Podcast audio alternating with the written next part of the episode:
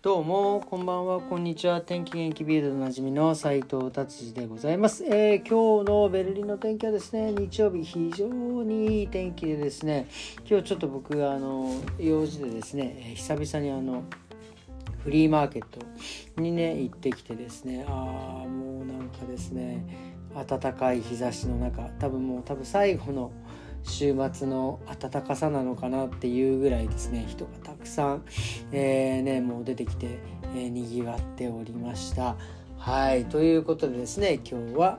えー、終わりじゃないです。すいません。 Bild 行ってみたいと思います。えー、連日ね、オクトーバーフェストのなんか話は結構してるんですけど、えー、ミュンヘンの方でですね、あのビール祭りでですね、まあこれも結構有名なんですけど、この Kellner に、まあ、いわゆるビールを運ぶ、えー、方がいるんですけど、まあ主に大体女性が運ぶんですけど、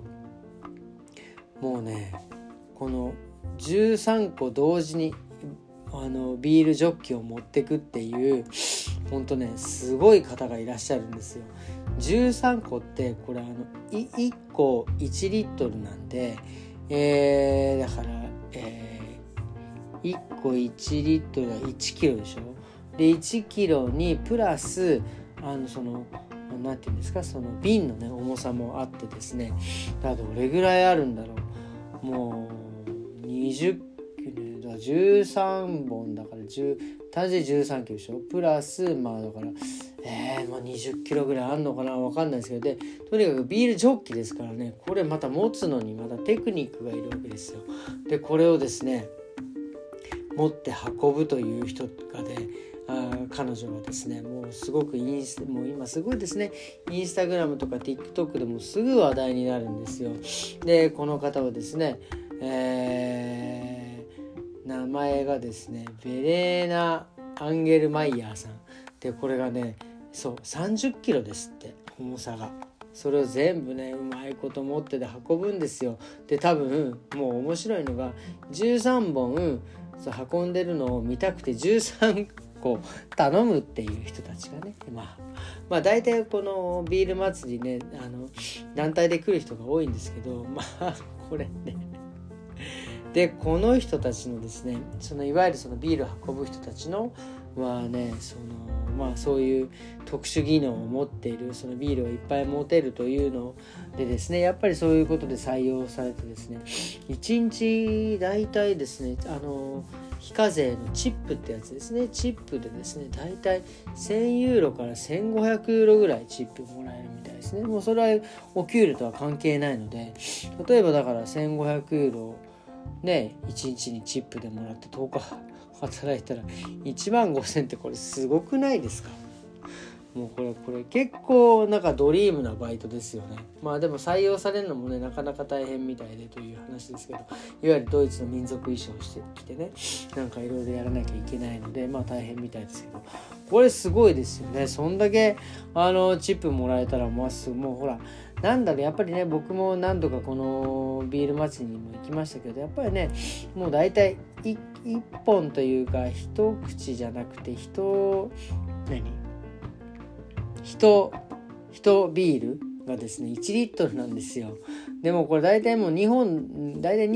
2, 杯飲んだらもう2リットルじゃないですかもう3杯飲んだら3リットルもうとんでもないことになっちゃうもうだから1杯目は多分普通に頼んだとしても次じゃあお願いしますっていう時は多分ねとてつもなくチップをね払うという、えー、なんだろう謎のねなんか酔っ払いになってしまうので多分それでですねその、えー、ウェイターとかウェイトレスさんとかはまあね結構な額になっていくんじゃないかなっていうような、えー、感じでございます。はいでは次の記事いってみたいと思います。次はですねえー、今日ベルリンねマラソンでした。そしてですねまあこの前々から言われてました。もうほんとねもうこれもこれ話すのも本当ちょっと嫌なんであれなんですけどそのいわゆるラストジェネレーションって言ってですね、まあ、気候のことをね問題に多分気候のことを問題にしてなんかストレス解消してるだけなんじゃないかって僕は勝手に思ってますけどその人たちがですねそのベルリンマラソンをですねこうなんか邪魔してやるじゃないけどまあそういうふうにね、えー、言われていたんで多分警察もねとてつもなく警戒してたんですよ。でやっぱりねこの人たちあのスタート前にバババッと現れたんですよ。でもねもう警察もそれは分かってますよね。バババッと抑えた。もうすいません。バババしか言っておりませんがもうほんとねこの人たちも意味がわからないです。本当にそうやってね多くの人に迷惑をかけることがですね正義ではないということをね本当に勉強してもらいたいですね。はい。でですね。でまあベルリンマラソンの結果ですよ。あのですねまあ僕あの全然見てなかったんですけどまああの世界記録が出たのかな、えー、女子のティティギス・アセフィエチオピアの方ですね、えー、2時間11分53秒でですね2連覇したということです。すごいですよね。あの42.195キロをですね。時間11分で走る。まあ男性は2時間ちょっとで走るんですよね。これもうとんでもないことですよね、うん、でもねこれ本当にあのいつも思うんですけどまあベルリンマラソンではそれないんですけどあの早い時間で切られてしまうんで大体ね2時あのベルリン、まあ、そのいわゆるフルマラソン42.195キロをですね2時間で走る人より僕はですねあの5時間も6時間もかけて走る人の方がですねめっちゃ体力使ってんじゃねえか逆にあの根性もあるんじゃないかと思うんですよね。えー、まあ、もちろん日々のトレーニングがあっての2時間なんでしょうけど、まあ、日々のトレーニングがあっての5時間6時間なんでしょうけどもうそれが同じだと知ったらですね5時間6時間であの走ってる人の方が僕はですねあの何ですかあのすごいなっていうふうに、えー、思います。はいじゃあ次の記事いってみたいと思います。次ですね。えー、たったったったったとですねあのですねえー、どこ行っちゃったの？どこ行っちゃったの？どこに行ってしまった次の記事を僕はちゃんとしていたのにあーどっか行ってしまいました。あありました。えー、サウナのお話ですね。あのドイツのサウナっていうのはですねあの男女一緒でしかもすっぽんぽんなんですよ。これ本当にね日本から僕初めて来た時は本当に衝撃的でしたね。とにかくあのあの別れてないんですよね。ただあそう。だからあの本当着替えるところとかもですね男女プールはですね男女一緒なんですよね。もう今思うと。すごいですよね。あのその辺のなんかもうさすがあれですよね。女性もトップレスにですね、えー、がちゃんと法律で認められるぐらい、えー、なのでやっぱりドイツも昔からやっぱりなんでしょうかね、えー、更衣室も男女分かれてないし、えー、サウナも分かれてない。これ本当に僕ドイツ来た時はもう衝撃的でしたよね。サウナ入ってすっぽんぽんで女性もすっぽんぽんだっていうね。これなんだろうもうなんかお互いなんかありのままの姿っていうかね、うん、人間っていうなんか感じのですね、えー、衝撃を受けましたね。でやっぱりねあのドイツ以外の人たちは日本人もそうだし、ね、アメリカから来た人なんかもですね、えー、そのドイツのサウナカルチャーには、まあ、とてもびっくりしたというような記事でございますだから今僕が言ったような感じでですねその仕事まあそのサウナね仕事が終わってサウナ行こうっつってまあね疲れてサウナ行って そしたらこう男性も女性もみんな裸だっていうですね、えー、でまあだからこういうまあだからねさすがアメリカ人ですよね。あの書いてあるのがどういうふうにドイツ人と接してったらいいのかわからないって書いてあるんですけどもうそのサウナでお互いすっぽんぽんって知らない人がいたらですねその接し方も何もないですよね。完全無視ですよねお互いね、えー、っていうのがね僕の、えー、出した答えでございます。完全お互いもうなんかまあなんとなくこう軽いトークはするのかもしれないけどまあねあのというような 感じでございます。まあだんだん慣れてきたらねもうこうなんか男女関係なくあの裸の付き合いなんていうのもねあるのかもしれませんがまだ僕はですねそこのレベルまで行っておりません。はいということでですねビルドこんな感じで終わりにしたいと思います。今日はですね、えー、昨日ねお話ししたですねえー、うちのワンちゃんですねあの名前がですねモコちゃんって言います。モコちゃんねあの毛がねモコモコなんでモコちゃんって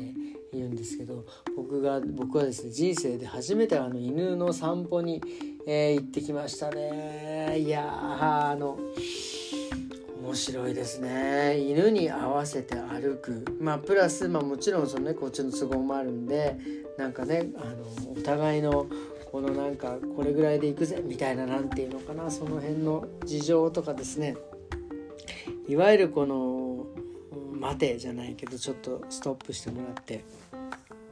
何、えー、て言うんですか、えー、なんかそういうことをですね、えー、人間が伝えてですねそれを犬ちゃん犬さんがねちゃんと従うとですねそのデザートをあげるみたいなねなんかもう本当に僕もねいろいろ勉強させてもらってですねあの本当に面白いですね。あの自分の今までのこのもう40何年間の人生の中でですねまあ動物は仲良かったんですけど、まあ、犬さんとね一緒にこう生活するっていうのはですねもう思いもつかなく本当ノリでねもうあの犬さんをねお家に受け入れましたけどこれが本当にこうなんだろう。勉強に勉強になりますね。本当に面白いですわ。えー、でそしてですねまああのー、散歩しててね思ったのがですねやっぱりその自分が犬を連れてるとですね今まで目に入らなかった本当に意外にですね犬を散歩してる人たちが多いなっていう。あのよくあのね、自分の奥さんとかがねそのなんか妊婦になるとですねやたらこう妊婦の人が目につく街中でね目につくみたいな感じですよね。もうやたら犬飼ってる人たちが目につくっていうね。安こんなにいたんだこの町で犬飼ってる人みたいなですね。ことですよね。これって本当にあのまああの仕事とかでもそうですけどあのまあ常日頃ですね。やっぱりそのいろんなインスタグラムもそうだしなんかテレビとかドラマ見てもですね。まあなんかね髪型とかが気になるのと一緒でですね。自分の意識するところになるとですね。意識するとですね本当にいろんなものがいやなんか見えてくるんだなっていうのをですね、えー、改めてですね思いました。本当に。まあ多分これからですねちょこちょこまあ、あのブログなんかもそうですしこの放送もですね、えー、犬さんのお話がちょっと出てく、えー、ると思いますんでですねこれからもですねどうか、えー、よろしくお願いしますということで今日のですね、え9月24日の週末を終わりにしたいなというふうに思っております。えそれではですね、え今日はどうもありがとうございました。また明日。さようなら。